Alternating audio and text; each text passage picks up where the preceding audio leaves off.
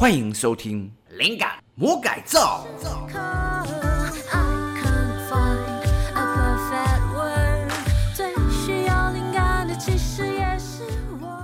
时事找灵感，历史给答案。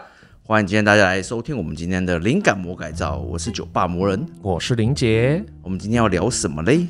最近啊，Dcard 版上有一个时事版上很热门的文章，说的是日本有一个生活在偏乡、从小因为霸凌辍学的老先生，他隐瞒自己是文盲的身份很多年哦，然后在六十五岁才进入夜校就读，八十四岁才从夜校中学毕业的故事，那引起了很多人的就是感动的眼泪啊。对，没错，所以我们今天要聊霸凌这件事，不是哦，是吧？没有啦，不是啊，他霸凌也就只有小学二年级那一下下，不是啦。我们今天要聊的是文盲，到八十四岁一直被霸凌上来，这这人真太催泪了。我觉得如果他是一路从小学二年级被霸凌到八十四岁的话，这个完全要颁给他什么诺贝尔勇气奖之类，这也太强大了吧？这什么心灵啊？这叫这叫什么讨厌自己的勇气啊？是吧？这好像已经是抵抗世界的勇气也，太强大了。没有啦，说很是催泪。然后我真的想说，哎、哦，巴黎上巴黎上还是哎，真的很催泪耶。没有没有没有，他催泪瓦斯哎。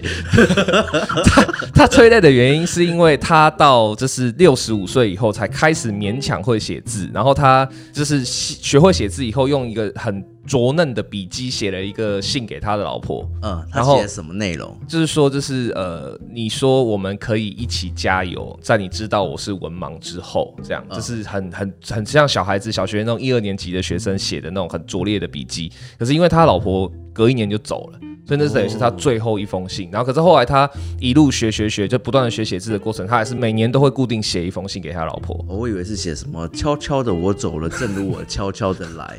如果如果他可以就是上学一年就六十五岁开始写字就写成这样子的话，那我觉得他应该也是可以拿诺贝尔知识。但是我觉得他应该会讲话，人生历练应该应该会想写点比较厉害的东西。可是他因为是文盲的关系，所以他可能也没办法知道一些比较文学性的东西吧。他他他不会。会看书啊，他不会没办法看书啊。除非他专门去听呃悄悄的我走了的 podcast，他可能就会记得徐志摩全集。对，哎，那我我觉得比较厉害的是他隐瞒自己是文盲身份多年。呃，对，他其实因为一直都有点自卑，所以他第一个是他本来出来工作的都是跟文字不相关的工作。他一开始是在一个小酒馆打零工，然后后来因为遇到一个寿司师傅，日本的那种握寿司的师傅，然后就同情他，然后就把他收来当弟子这样。对，然后他后来就学会了握寿司以后，他也就从事这是寿司相关的行业，所以。哦做寿司师傅，哎，好像做是寿司师傅，好像真的不太需要。呃，其实真的不大需要。应该说，日本的江户前寿司，你就算完全看得懂字，然后你看了一堆书，还是没有用啊。他这个完全是用身体感觉的，对对，对，对，对啊，对啊。而其实这个事情里面，就是让很多日本人，这不只是台湾人感动落泪，就很多日本人也很惊讶，说：“哈，这假的？我们国家这么先进，到现在都还有文盲哦。”这样。其实对我觉得也会很好奇，说这个文盲是要忙到什么程度？因为其实。这就让我想起色盲，反正就是好像盲这件就是指眼睛看不到嘛，嗯、是针对什么事情的眼睛看不到。哦，你是说色盲或色弱，对不对？对，可是因为色盲通常好像也会有，就是它只是其实是对某个颜色，并不是说色盲眼睛看到就是黑白色。不是不是不是，色盲是它的呃看到的颜色会错乱。他他看他，比如说他看红色变绿色，看蓝色变黄色，这样那个叫色盲，是整个就灰阶了吗？整个灰阶那应该是某一种程度的显示器稍微比较古老一点，他看到的就是灰阶，然后有些人的色盲他是可能看到是 CGA，你看有些人色盲还看到雪花画面，还会这样滋啊，没有啦，人的大脑没有这么厉害，他眼睛固定会有一条这样上来，一条这样上来，这种魔鬼终结者是不是？没有啦，就是其实文盲啊，就是这个事情。这很有趣，就是除了北韩对宣称说自己国家是百分之百没有任何一个文盲，北韩、哦、北韩说，我以为我这样看，我以为你是说北韩百分之百文盲，不是啊，不是啊，北韩在这是联合国教科文组织的调查里面，他坚持宣称说我们国家所有人都识字，而且是男女的识字率都是百分之百，没问题。我们，大韩民族，这不可能啦！你看，连普及化，对啊，你看，北韩好像是。宣称是零疫情，这我倒是真的相信。对哦，因为就算有的人也不敢说自己有，感觉是很恐怖的事情。就有的话，你就真的变零疫情了，就是很快就会从咳嗽一声就枪声了，马上后面伴随着一声枪响。所以其实到现在，你看，这是联合国教科文组织的那个调查里面啊，嗯、就是全世界除了北韩百分之百之外，再怎么先进，你想象中再怎么进步，再怎么美好的国家，它都不是百分之百，那个后面都有一些就是掉落的小数点。对啦，这一百趴是太扯了。那其实造成文盲的理由很多啊，那不管是因为，就是其实很有趣的是，有的时候真的不是因为说，呃，他特别没钱这样，有的很多事实上是因为他是没办法报户口的黑户。黑户是指黑户，就是说他出生下来以后，他没有办法得到户籍。有些有这样子的故事，哦、生小孩然后不报户口，对，或者有的是出于无奈啦，因为他可能是非法移民或非法移工，那他在这边生的孩子，他没办法报户口，那这样子的小孩子他是没有机会受教的。所以像这种黑户问题啊，或者说某一些特殊急难家庭，甚至是一些因为突发性的意外，他导致、嗯、呃有一些损伤，而他又没办法被判断说可以做特殊教育，就是还判断还不到，还不到说可以进特教班，那他就放弃，就自己不去上学，这种其实。很多，其实我这边有一个小小的问题，就是我们都会认为是上完小学之后，我们就当他不是文盲了。嗯，有没有可能上完小学之后还是文盲？呃，其实有，而且就是都在翘课，然后根本没去学校，但他还是毕业证书了这样。对，其实最近有一些报道有提，就是那种就是有一些小学老师或基层教师有就是投诉说我的学生是文盲，就是你讲的，他都不来学校，或是他就是一直翘课，或甚至是说他就是因为什么特殊原因。就是他小学拿到毕业证书了，但他还真的是连自己的名字都不会写。我的学生是文盲，这听起来像是一本小说的名称。没有没有没有，是投书，就是其实有一些投书是他是基层教师，但他看到了这个现象。我的表妹是恶魔呢？什么轻小说啊？轻 小说的感觉。没有啦，我的学生是文盲。获得诺贝尔博士这样，好像还没有这样子的潜力。不过就是说，呃，说实话，我应该要讲啊，如果是被霸凌到八十四岁，就诺贝尔勇气奖哦，他是勇气奖是诺贝尔没有勇气奖了？那我自己掰的啦，诺贝尔没有勇气奖。那其实说实话，文盲这个事情啊，这除了到现在还是有之外，甚至是说在还没有离我们多远，在一九三零年代的时候，其实全球人口只有三分之一是识字的。哦，真的，普遍的文盲率其实还是很高，所以其实观念很特别的说，其实，在古代也许是四字是超上流社会荣耀的表现吧，就很像是开宾士车的那种感觉。应该说，在古代你要有那个美国时间闲情逸致去识字，而且还是。识到就是说你可以书写，可以就是呃跟别人沟通的程度的这种识字程度的话，那个真的是你要有一定程度的经济基础，你才可以做到。不然的话，大部分的一般的平民或是一般的农家百姓，你光是自己肚子都吃不饱，识字没那么重要啊。嗯、生活必需品还是第一嘛？对啊，对啊，对啊，因为毕竟食衣住行娱乐嘛。嗯，前面那四个搞定了，才有娱这件事。没错，对。而且其实上，呃，识字跟不识字还是有一点区别，就是说完全不识字，就是说你连自己的名字都看不懂，然后也无法读，也无法写的，嗯、这个叫做文盲。那你只会写自己的名字，或者说你只看得懂这种一二三这种很简单的字，稍微复杂一点都看不懂的，这叫半文盲。标准是指，他能不能写出一篇？完整的作文 没有没有，那我能够写出一篇完整的作文，你就百分之百脱离文盲。它的标准大概是指说你的识字量。这样呃，中国大陆以前在推行就是那个平民教育的时候，它的规定是说，希望一个一般人民至少可以有一千五百个汉字能力。嗯，对，那你有一千千五百个汉字能力以上，他就认定你说你是一般正常的。那你一千五百个以下，那你就会被定义成可能是半文盲。那我们现在就是了解了就是文盲跟半文盲的定义之后啊。那我们现在来看一下，这是一个反向的案例，就是说文盲已经离现代世界好像很遥远了，对不对？可是其实二零一五年的联合国教科文组织调查，世界上事实上还有七点八一亿的成人文盲，七点八一亿。如果全世界是八十亿人的话，呃，现在大概是七十多亿，所以大概是十分之一。哦，十分之一是文盲，对，还有七点八一亿的成年人是文盲，这些是成年人哦，不是小孩子哦。哦，所以你身旁的朋友每十个里面就有一个，对，应该不是这样。你你当然就是不能用身旁朋友，因为身旁朋友是台湾呐，这是全球规模啦。对对啊，那我们就来看一下，这是全世界文盲率最高的国家大概是哪一些，然后再分布在什么地区，这样。好，有哪一些嘞？好，我们从世界文盲率最高的国家是哪几个？个国家。哦，最强的文盲大国，第一个是 史上最强文盲大国是西非的尼日共和国，他们的国家里面只有十九点一趴的人识字。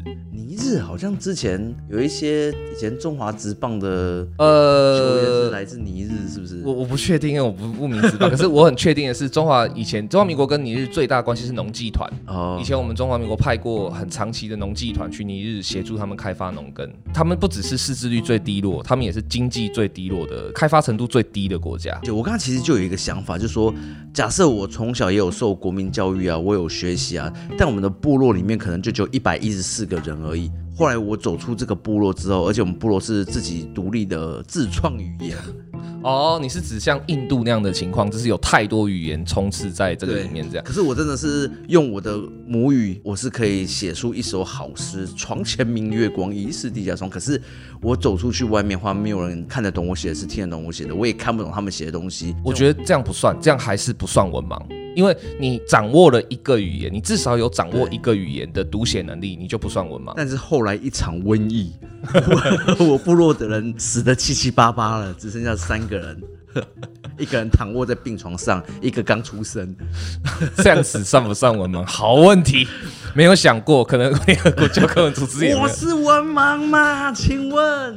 应该不算，应该还是不算。我觉得这是文盲的定义，就是说你没有掌握读跟写的能力，你看不懂文字，然后你也写不出来，这是文盲。那可能我学习别的语言的天分可能会比较好，因为我有学习系统。啊，对对，就是所以你如果至少有一种，不管这个语言可能再离奇或是再罕见，但你至少有掌握一种的读写能力的一种语言的读写能力的话，那你应该就不算文盲。我好像听说文字大概的系统可能也就只有几套而已嘛。呃，基本上可以分成有几种，就是根源啊，比如说拉丁根源，然后是汉字根源，对，然后是对，就是有有一些，它你往上追溯，你会发现语言学有一个系谱，你大概可以追溯得出来说这个语言它是呃哪一个根源这样。可是因为现在语言已经变化很多了，很多在过程中就是已经又混血，比如说拉丁语又跟哪一些语言，可能跟那个斯堪纳维亚语又有一点混血，又有一点混种。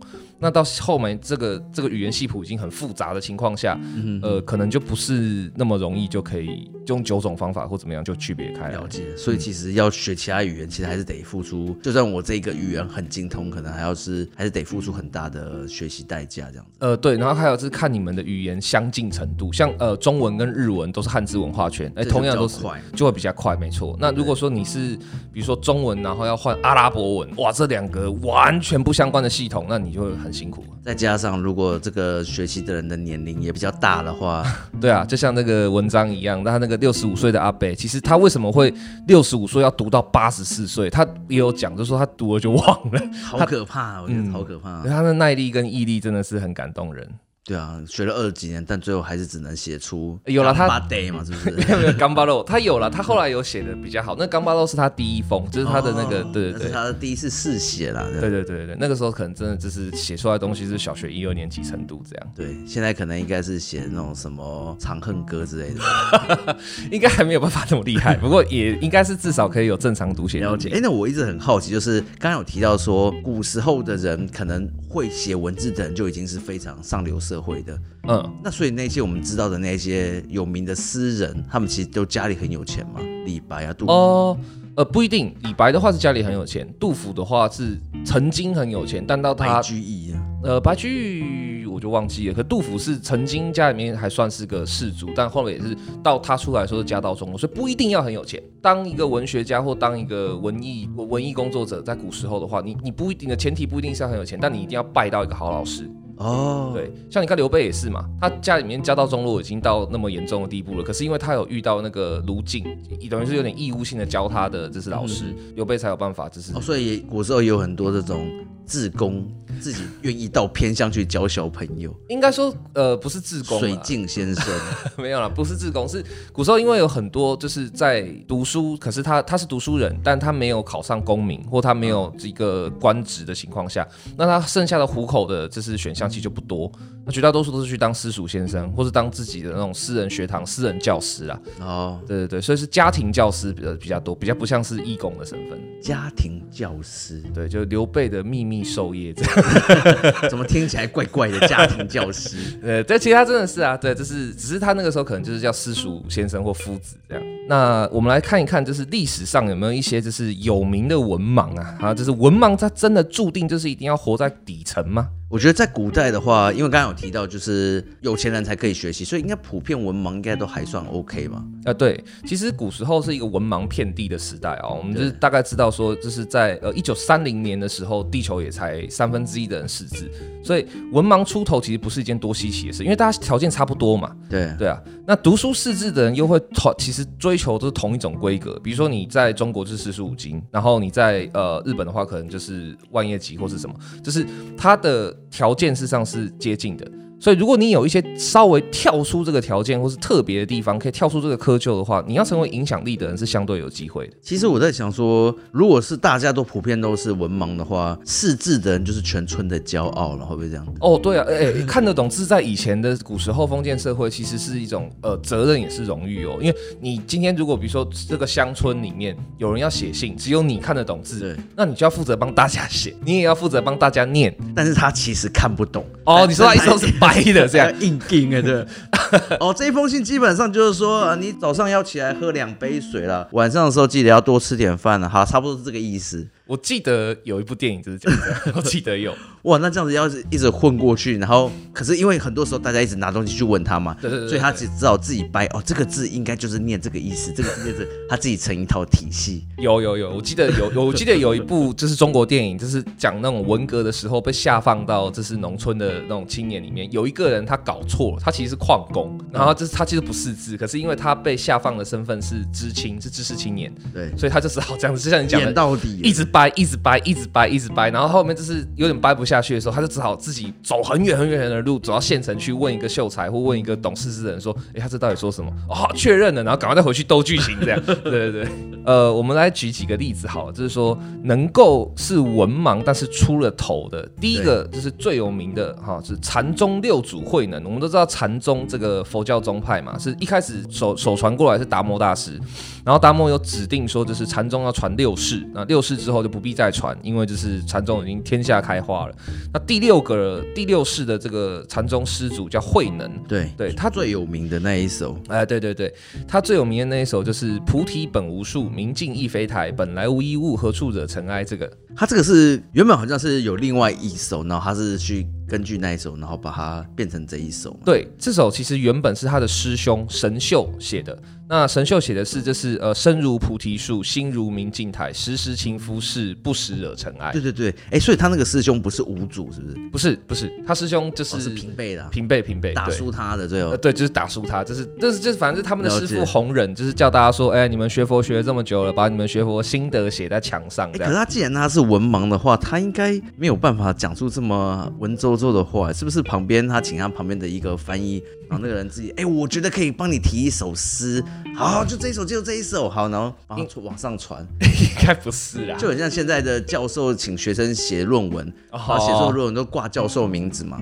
挂慧能的名字，但其实是旁边的翻译官写的这样，应该不是啦，应该不是啦，应该不是啦，因为如果说慧能真的是这样子作弊，合情合理啦，教授挂走没问题啦，没有啦，因为如果慧能真的是这样作弊做上来，那他后来就是跑到南方去南传就是佛法佛法的时候，他应该会马上就瘪康才对，马上就被人家就是瞧不起，就啊你根本就没什么佛法这样，或者在南方。还是留下了很多这种佛迹，就是这种对、oh. 对，所以他是真的是，你只能说他是天性聪慧。有没有四字跟讲出来的话，其实可以不一样。就是说他可以讲出来很很厉害，但是我完全不会写嘛。对对对，那那是慧能，他知道这首诗，他其实也是请他旁边的人，就是讲给他听，说，哎，他那个写的是什么？因为大家都说那首诗很好，那首那首佛记啊，不是诗，就是大家都说那个一定会第一名。嗯、然后他就请旁边的人告诉他，然后他听完以后，他就把他的心得，他事实上这个很聪明的地方是他不用自己创一首新的，他只要依附在神秀写的这个上面，他再改。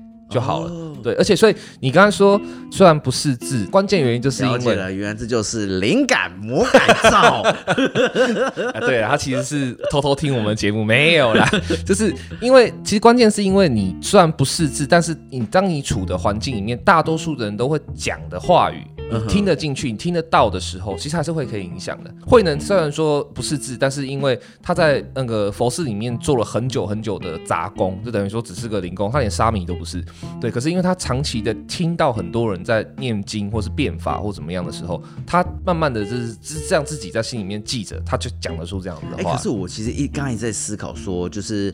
假设我是一个不识字的人，嗯，我讲出来的话会不会也会很受限？因为我们在讲话的时候，脑海里面可能就是会有一些文章的组织嘛，嗯。那假设我今天是不识字的，我讲话好像感觉起来是不是我就只能够讲一个很平铺直述的，就是我要吃饭，我饿了，嗯。嗯因为我脑海里面没有“我饿了”这三个字的那个结构。对，应该说，如果你身边的人都只能够讲这种很直白的话的话，那你真的就只能够讲这样很直白的话。但因为慧能是在佛寺里面啊，那佛寺里面他们念出来的经文或他们辩经，就是讨论经文佛法的时候，他用的字词本来就修辞上比较就是文雅一点，所以他可能听那个声音，他就都可以理解这样。他的这一首是了解那个意思的，这样。对，因为他后来是。真的真的，因为他后来写下这首诗之后，请别人代写这首诗在旁边之后，当天晚上弘忍就是这呃慧能的师傅是五祖，弘忍就偷偷把他召进房间里面来，偷偷问他说：“哎、嗯，那是你写的吗？”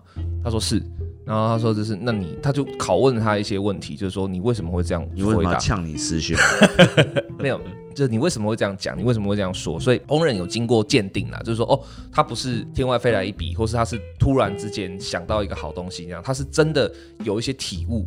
弘忍才觉得说啊，那这个人事实上更适合传禅宗的衣钵，所以才偷偷把衣钵传给他，然后跟他说：“你快点到南方去，因为你师兄容不下你。”嗯，对，神秀后来真的是一路追杀慧能，追杀了很久。他不是五祖就直接要传给他了？五祖是传给慧能没错，可他知道他传给一个文盲，传给一个连剃度都没有剃度的一个就是杂工，这绝对没有人受得了的。所以他知道说，就算他传给他，那可能神秀啊，还有就是一些人还是会出来，就想办法把他干掉这样。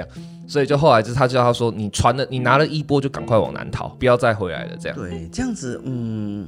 可是我觉得确实是很大的风险。你想想看，如果你是一个寿司师傅，你看出一个新来的一个 意大利面的厨师，他很有创意，很有精神，就嗯，就是他了。好，我把这个我大厨的身份传给这个意大利师傅。上面师兄弟应该全部拿鲨鲨鱼刀都冲出来了吧？你说什么，老头？你疯了是不是？其实差不多就是这个情况。这个真的会很痛苦哎。但因为你真的看出来，他有，他是唯一可以拯救我们寿司店未来的传人。这差不多是这么戏剧化的东西，真的。所以后来。禅宗就分成北宗跟南宗，南宗就是慧能这一支，北宗就是他师兄神秀那一支。所以师兄那一派还是继续在，还是在。可是后来北中南中有河流了，所以就是在那个时候，在六祖那个时候，其实曾经斗得很凶。五祖传给六祖的时候，那个师兄派的就不投降，就对，不投降，对，而且还往下去追杀慧能。所以慧能事实上躲在很多地方，躲来躲去躲。他当过猎人这样子。那慧能还很坚持，我就是要当六祖，怎样？我就是要当禅宗，怎样？菩提本无树。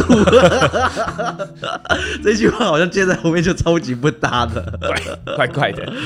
没有啦，就是慧能他基本上就是因为他知道说，就是第一个是红忍认同我，第二个是他自己本来就对当时的就是呃佛教有一些想法，所以他觉他就相信他自己是对的就对了。嗯，对啊，所以他就后来就一直坚持着这样下去。所以这不就是惹尘埃了吗？呃，没有，他没有惹尘埃啊，因为这是慧能，他这是开创了，就是说我虽然就是还没有剃度，或者说我虽然逃到南方去，我还要去猎人的猎户里面呢，我还甚至要想办法吃锅边吃点肉，吃锅边素了。锅边素就是他发明的。我没有菜吃的时候，我可以吃肉；但我如果有菜吃的话，我就要吃菜。他即使跟肉放在一起煮，我也吃菜。这样。那虽然说慧能这样子听起来好像很厉害，就是一个文盲啊，就当上了禅宗六祖，而且留下了很多很光辉的事情。那有些人就可能就会讲说啊，那个宗教啊，啊宗教就可以就是用神迹啊。顿悟啊，就用这种比较形而上的方式去混过去，这样。对，你说用那个他有资质，他有神的开示。对啊，其实穆罕默德也是啊，他就说这是他遇到，就是天使说你来读这个可兰经，那穆罕默德就说我看不懂，他说你来读，然后他就看懂了，这样。这种、哦、你说的不是穆罕默德阿里哦。呃，不是啦，是穆罕默德，这是回教那个穆圣啊。对啊，对对对，所以其实就是呃，宗教好像就是说好像有就是有外挂嘛。第二个例子，我们就来举一个世俗的案例好了。嗯、东晋五胡十六国时期，有一个北方霸主建立后赵国的石勒羯族嘛。对对对对，他是那个时候五胡嘛，这是接枪底的那个五个胡族里面其中一个，他是羯族羯族人。哎，我记得羯族好像就是最残忍的。呃，其实把女人当做什么四脚羊哦，吃人肉。呃，其实说实话，当时的五胡都蛮残忍的，这种事情其实五胡都做过。哦，因为他们是蛮人嘛，也不能说是蛮人啦，应该说他们是游牧民族，所以说他们都是游牧出身的。那游牧的话，就是人口并不是一件多重要的事情，牲口比较重要。石勒这是一个非常苦逼的人，他就是不但出生没多久，老爸就挂了，然后他还是被一个牧羊人捡到，然后才命名叫做石勒这样。对，那他是完全的不识字，可是因为他很有力气，然后很能打，然后重情义，所以说他后来就是靠着一个什么方法，然后就当上了就是后赵的开国皇帝呢？哎，我觉得在这种混乱的时代里面，能打比识字重要一百倍。呃，其实都应该说，那个时代里面，你如果是能打的，你就要让识字的帮你；你是识字的，就要让能打的帮你，你才有机会当老大当如果让你选，你要选哪一个？能打的，废话嘛，一定嘛，一定嘛，对啊，我识字是一百个，然后我说你不要过来哦，我跟你讲，我是一万五千个字哦，我管你去放就下来，一枪把你挂了，太可怕了，太可怕了，对，是。能打的最后还可以保命啊，至少 anyway，对啊，所以石勒靠了一个很聪明的方法是什么？就是因为他能打重情义，所以他去跟很多的汉人的儒生交朋友。哦，所以他就让那些汉人的儒生帮他跟他讲故事，他的方法就是，嗯，我。虽然不识字，然后我出身也低贱，可是我跟很多人都可以交朋友，念给他听，对，说故事给他听，对，那找找了很多就是呃读书读得很好的汉人的儒儒生，然后跟他说就是汉书或是中国的文书或是一些书籍里面的故事，他就用听的，然后来学习这样。如果他们不讲的话呢，揍他，没有真的啦，真的的确是打比较重要，对，真的真的打比较重要，在这方面上啊，对，对。后所以后来石勒还是成功的，就是建立了后赵王。国这样，而且其实石勒其实不是一个暴君哦，石勒还做的蛮好的，对，而且石勒这个人最厉害的地方就是他因为知道没有受教育的痛苦，所以石勒等于是第一个北方王朝，就是北方的胡人王朝里面特别重视教育的哦，是啊，对他办了太学哦，哦，对，我突然间想到三国时代不是也有一个吴下阿蒙啊，吕蒙，吕蒙。对对，好像有一个什么三日不吃肉，士别三日刮目相看。对对对对对对。那吕蒙一开始也是一个，他开始文盲吗？很难确定是文盲还是半文盲，但反正绝对不是个。我觉得三国时代的人是不是大部分都文盲？三国时代张飞是文盲，张飞绝对不可能是，张飞绝对不可能。张飞史实上应该不是，对，张飞演义里面应该是，呃，演义里面可能是，对，史实里面绝对不可能是。张飞是那个桃园画派的，呃呃，豪族啦，有钱人家，有钱人家，对对对，他是桃园画派的领袖，会画画，然后书法也写的极佳。所以这张飞绝对不可能是文盲。关云长，关云长有机会。因为他其实，可是每次好像他的那个雕像都是拿着一本经书，是是春秋，春秋，春秋，就是关羽读春秋，对，这啊对，关羽不是，因为关羽确实有当过学堂的老师，他当过那个私塾的教书教书先生，所以他他应该也。我刚才在想，可能有机会是因为读了那么久都还是春秋，没有了，没有没有，那个是因为就是春秋微言大义，所以关羽每次读都有新的感悟，所以他是这样子了解。反正这关羽也不是对，但是呃，三国时代的确应该文盲蛮多的，像那个吕蒙当然应该。应该是了，那还有像甘宁、吕蒙三天就大概把《大学》《论语》都读完了吗？没有没有，不是啊，不是啊，是吕蒙别三日啊，是吕蒙不是别三日的意思是说，我每三天看到你都都让我就是哦都有不同的变化，就是每次看到哦，我每次三天看到又长高了，呃 对对对，差不多是，哦呦你又看到这边了，哎呦这个你也知道了，这样所以一直表示说他进步的很快。哇，这真的蛮学习神速哎！对对对，吕蒙真的是一个怎么讲，刻苦小神童呢，小学霸，就是很努力的，就是就补足了他不起的地方。可是像甘宁或周泰，一个河贼，一个山贼，这种可能真的就是文盲。甘宁后来也是因为学习的不错，所以后来大家帮他取了一个外号，叫做叫什么？甘宁老师。呃，对了对了对了，大家应该可能就是因为这样，所以就非常喜欢的就是甘宁老师。完全没关系的，我听你在摆嘞，没有啦。对，像甘宁啊、周泰啊这种，可能是，或是说像那个周仓也是黄金贼嘛。哦，周仓后来有读书，周仓应该也没有，因为周仓后面就是一直都是跟着关羽，那关羽应该也不会特别重视他，就让他捧个刀这样什么的这样，因为他是黄金贼出身的嘛。五虎将应该都是有读书的，呃，五虎将都识字的嘛。对，应该都识字。像呃，黄忠不用讲，一定有。然后、就是、马超肯定有，马超肯定有。开玩笑，这是诸侯啊，西凉金马超。对啊，所以应该是五虎上将都是指。哎，但赵云有点难说。赵云可能因为他是赵子龙，然后他是拍 白马继从。嗯，赵云真的有点难讲。不过公孙瓒没有给他读书这样。呃对，因为他是当公孙瓒的保镖啊，所以其实公孙瓒也不一定、哦、最有机会，可能是嗯，有可能真的是半文盲或文盲。对，古时候的人事实上也是有可以靠文盲脱身的机会。那其实从这两个文盲的例子里面，就是可以知道说，也不是那么绝对。那还有很多很多半文盲的成功例子，像很有名的像刘邦啊、朱元璋啊，然后前宋的开国君主刘裕啊，这些人其实都是半文盲，就是他真的就是字识的非常少，嗯，然后就是可能只会写名字这样。可能人家会问说，为什么没有全文盲？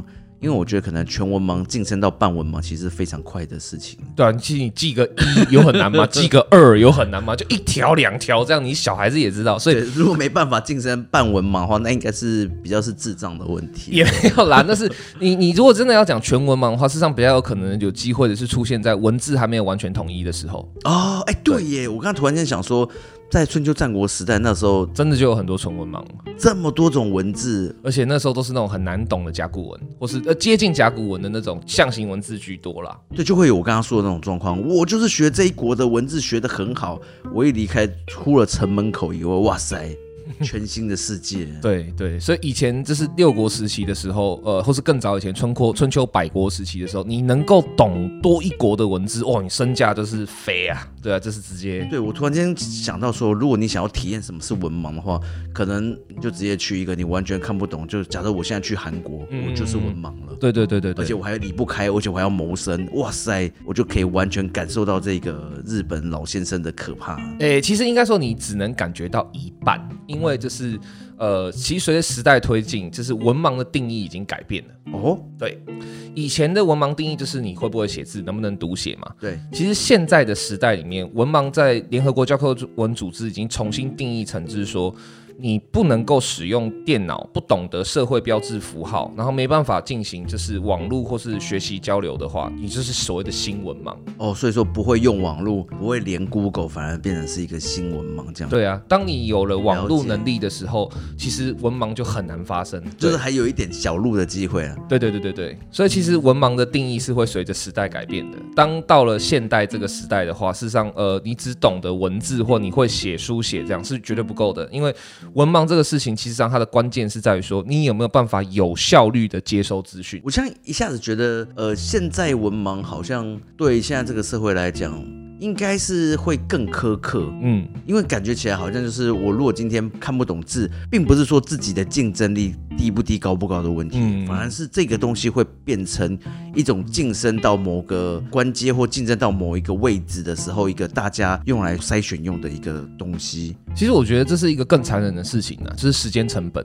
我们就想象一下，你今天如果说跟你的朋友，呃，比如说讲话，你们碰到一起，然后你跟他说，啊，我们好想要出去玩哦，啊，好啊，那去哪里玩啊？啊，我们去日本好了。好哦，那一个完全不懂网络的人，完全不会用电脑的人，对，他会怎么说？好，那你等我一下，我去书局买一本就是日本的自自助旅行指南，然后我再去观光领事局去问一下日本现在的这是护照怎么办的呢？你一切的一切，你看你脱离网络以后，你那个时间成本会变得多恐怖。哦，文盲它比较像是一个沟通的时候的一个对资讯流动的成本太高的，事实上就可以是说算是文盲。对，不过你刚刚这个是后面的第二度文盲。我说，如果连第一度也不行的话，他去买回来那本书，但他也看不懂的时候，那他就只好变石勒啦，就是用拳头逼着他说：“喂，你要不要帮我读？” 对啊，所以就是其实现在的文盲虽然说变得更复杂，应该说呃态度这条件真的变得更苛刻啦。可是事实上呃我们都还是有可能会变成文盲。就像我们现在看我们的一些长辈，他可能已经七八十岁了，然后他就是完全不会用电脑，完全不用手机，完全不用网络。你会发现一件可怕的事情是，他。真的会慢慢的从你的生活里面不断的脱离，他就变成了你看不到的那个人。哦，这个真的是很可怕。对我，我觉得这个就是在跟社会整个脱节掉，因为新的知识它吸收不了，它的接收器是无法去接收的。对，明明知道它就在那边，但是你的讯息就是传不过去。对，这就是一个很明显的断层。呃，前阵子的话，包括到现在啊，都还会有一个，就是其实有一派人长辈们可能是看电视啊，那现在年轻人可能都看网络，嗯，那其实接受到的讯息就会开始有一点不一样，嗯。不过我觉得这一定是终究会慢慢的朝网络过去，可能早期是广播跟电视两派，那现在可能会变成是电视跟网络网络这样子两两。其实一定会往网络过去的，因为网络的成本比电视低太多。对，那我我刚刚另外一个又在想说，如果其实我对网络比较了解，但我真的是扎实对文字不懂的文盲的话，我可能还可以透过 YouTube 来学点东西，听他们讲话，看他们做事，我就知道怎么捏新的寿司了。啊，对对对，一个真的是文盲，是一个字都不是的文盲，但他看着 YouTube 的影片的时候，他只要能够听得懂 YouTube 里面的影片的在讲什么，然后他学习 YouTube 的行为跟动作，哎，你其实还真的是有学习，我就可以成为街舞高手。哎，对，我就可以煮好吃的料理，嗯，我就可以打网球，嗯，对对，真的。有些东西真的是不一定要看懂文字才学得会的，你光听他的声音跟他的动作，是这样子是可以学得起来。对，所以其实网络真的有一种程度变成是一个决定文盲不文盲的一个概念。对，它真的变成了所谓的资讯的媒体主流啦，就是你这在这个时代，所以其实联合国教科文组织真的没说错，如果你完全的脱离了电脑跟网络的话，那你可能会比以前的文盲还要再凄惨一点。好，所以我们不能忘记，就是我们现在当然是离文盲的位置还很远很远啦。对的，可真的不要忘了，三十五年前，现在变成新文盲那些人，也相信自己离很远很远。没错，所以我们其实不只是不要当我们，我们还要随时保持我们的接收器的强大，一直吸收古今中外的知识，透过历史的典故啊、历史故事来帮助我们提高我们接收器的敏锐度。所以我们要透过时事找灵感，历史给答案。我是酒吧魔人，我是林杰，下期再见，拜拜。